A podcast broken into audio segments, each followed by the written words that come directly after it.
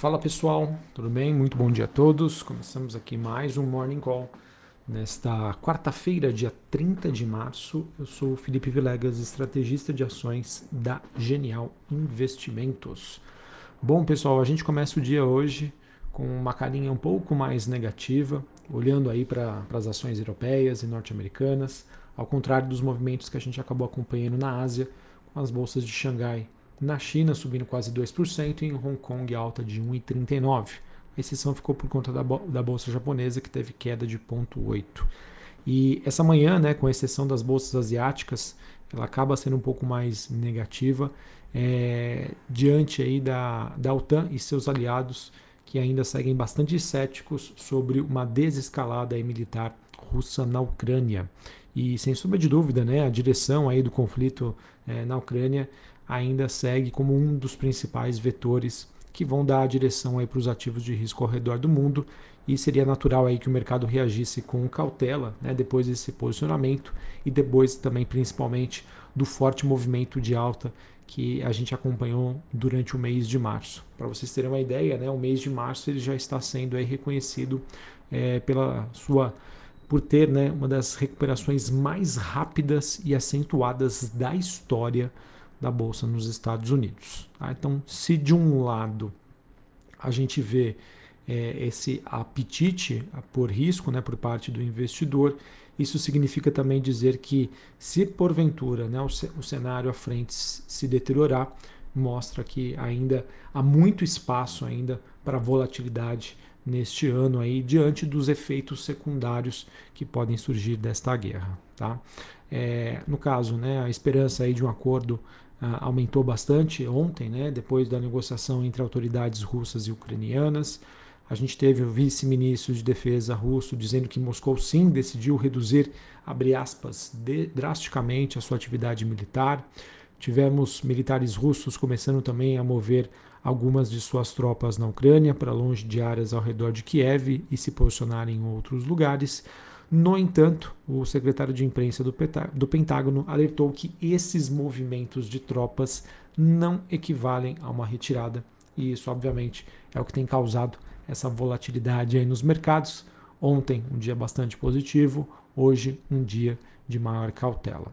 Além disso, pessoal, outras notícias que eu queria compartilhar aqui com vocês. Né? A gente tem a Alemanha que deve começar a racionar gás natural devido a esse conflito aí na Ucrânia é, e as negociações com a Rússia. Esse, por exemplo, é um dos, de uns, um dos resquícios, né, uma das consequências que a gente vai ter em termos de impactos econômicos e sociais e que não são resolvidos simplesmente com se essa guerra terminar. Tá? São problemas que devem ainda persistir a curto e médio prazo. Esses problemas geram inflação, que devem continuar a ser um problema não somente aqui no Brasil, mas nos Estados Unidos e ao redor do mundo, principalmente também na Europa.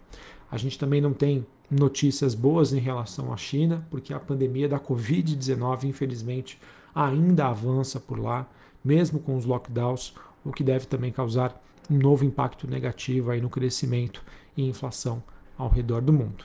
E enquanto isso, nos Estados Unidos, conforme a gente vem alertando aqui vocês, os movimentos nas curvas de juros americanas também seguem preocupando bastante o investidor, que ontem, né, quando a gente compara o vencimento de 10 e de 2 anos, eles chegaram a quase inverter, é, mas hoje há uma diferença ainda é, de 8 bips em relação ao, aos, aos dois vencimentos, né, de 2 e 10 anos. Para quem não me acompanhou nos últimos dias, é muito importante a gente acompanhar essas movimentações das curvas de juros, porque elas trazem informações para a gente sobre o que o mercado acredita que nós teremos de etapas do ciclo econômico à frente. E essa inversão, ou seja, taxas de retornos maiores para vencimentos mais curtos, mostram que a possibilidade de uma recessão econômica pode acontecer nos próximos meses. Na média, entre 12 a 18 meses, isso poderia acontecer. Tá certo, pessoal? Então, vamos continuar acompanhando o noticiário. Esse tema ainda, o conflito entre Rússia e Ucrânia, a gente fica na torcida para que nós tenhamos uma solução sobre isso, mas vejam que é uma situação ainda muito complicada, muito complexa. Não vou usar aqui dizer para vocês quando que realmente esse evento eh, iria se encerrar. Mas independente de quando isso aconteça, né, as consequências inflacionárias elas vão ainda sem sombra de dúvida perdurar por muito mais tempo e aí que fica a, o meu tom de cautela para vocês todos os dias, mesmo depois dessa reação super bacana que a gente viu aí das bolsas globais, nos Estados Unidos, aqui no Brasil. Muita atenção, pessoal. Ainda não podemos viver aí num clima de oba-oba, de que as coisas melhoraram e o mercado agora é, está comprando ações acreditando que nós teremos aí um ambiente construtivo de crescimento econômico, de incentivos. Não, muito pelo contrário. Então, para você investidor que tem essa capacidade de acompanhar o mercado, sim, aproveite desses movimentos. Volatilidade é tanto para cima quanto para baixo. É, agora, já para você investidor de mais longo prazo ou que não consegue acompanhar o mercado, tenha cautela, tenha paciência ainda, que eu vejo um cenário bastante desafiador. Acabei não falando das movimentações, né? mas antes de falar aqui sobre o Noticiário Brasil, passando aqui para vocês na Europa um dia um pouco mais negativo, Londres no 0 a 0, Paris queda de 0,88, Frankfurt na Alemanha queda de 1,35. Olhando para os futuros norte-americanos, S&P Dow Jones caindo 0,30, Nasdaq recuando 0,5%. O VIX subindo 4% hoje, mas um patamar aí bem tranquilo, 19,65 pontos. É, então, por enquanto, não seria aí um problema ou que ele mostraria aí que o mercado está receoso. Dólar Index queda de 0,37, voltando para a região dos 98 pontos. Taxa de juros de 10 anos nos Estados Unidos a 2,41%, alta de meio. Bitcoin tendo uma leve realização, 0,65 na região ali dos 47.300 dólares. Importante dizer que neste patamar nós temos uma média móvel de 200 dias. Ela que pode funcionar como uma resistência importante e se porventura né, o Bitcoin testar esse patamar e voltar a cair, pode ser uma sinalização ainda que é, teremos uma lateralização ou até mesmo uma continuidade da tendência de baixo que estava vigente até algumas semanas. É, agora, olhando né, para o movimento das commodities, acabamos tendo aí um dia mais positivo. Petróleo WTI subindo 2% a 106,34 dólares o barril. Cobre subindo 1%, níquel subindo 2,5% e o ouro voltando aí a ter alta de 0,33 1918 a onça Troy. Vejam que interessante, né, pessoal, que é, ao mesmo tempo que a gente tem uma queda das ações por conta de um aumento de volatilidade por conta desse conflito entre Rússia e Ucrânia, as commodities elas acabam tendo um movimento oposto, né? Justamente o contrário do que aconteceu nos últimos dias. Alta das ações e queda das commodities. E esse vai ser, acho que, o grande tema de 2022, pessoal. Todos esses choques inflacionários, o que, que a gente vai ter de inflação para esse ano e como os principais bancos centrais ao redor do mundo vão combater isso através da subida da taxa de juros. E é nesse ponto, pessoal, que o Brasil ele acabou ganhando destaque, né? Porque esse início de subida de juros, né, começou no ano passado aqui no Brasil por conta de um problema interno. E hoje, quando você vai olhar ali é, olhando para uma carteira global, aonde que você vai alocar recursos se você deseja ter uma exposição a economias emergentes? Você vai investir na China, que está aí com problemas ainda de pandemia, sem uma sinalização clara de crescimento. Você vai investir na Rússia, né?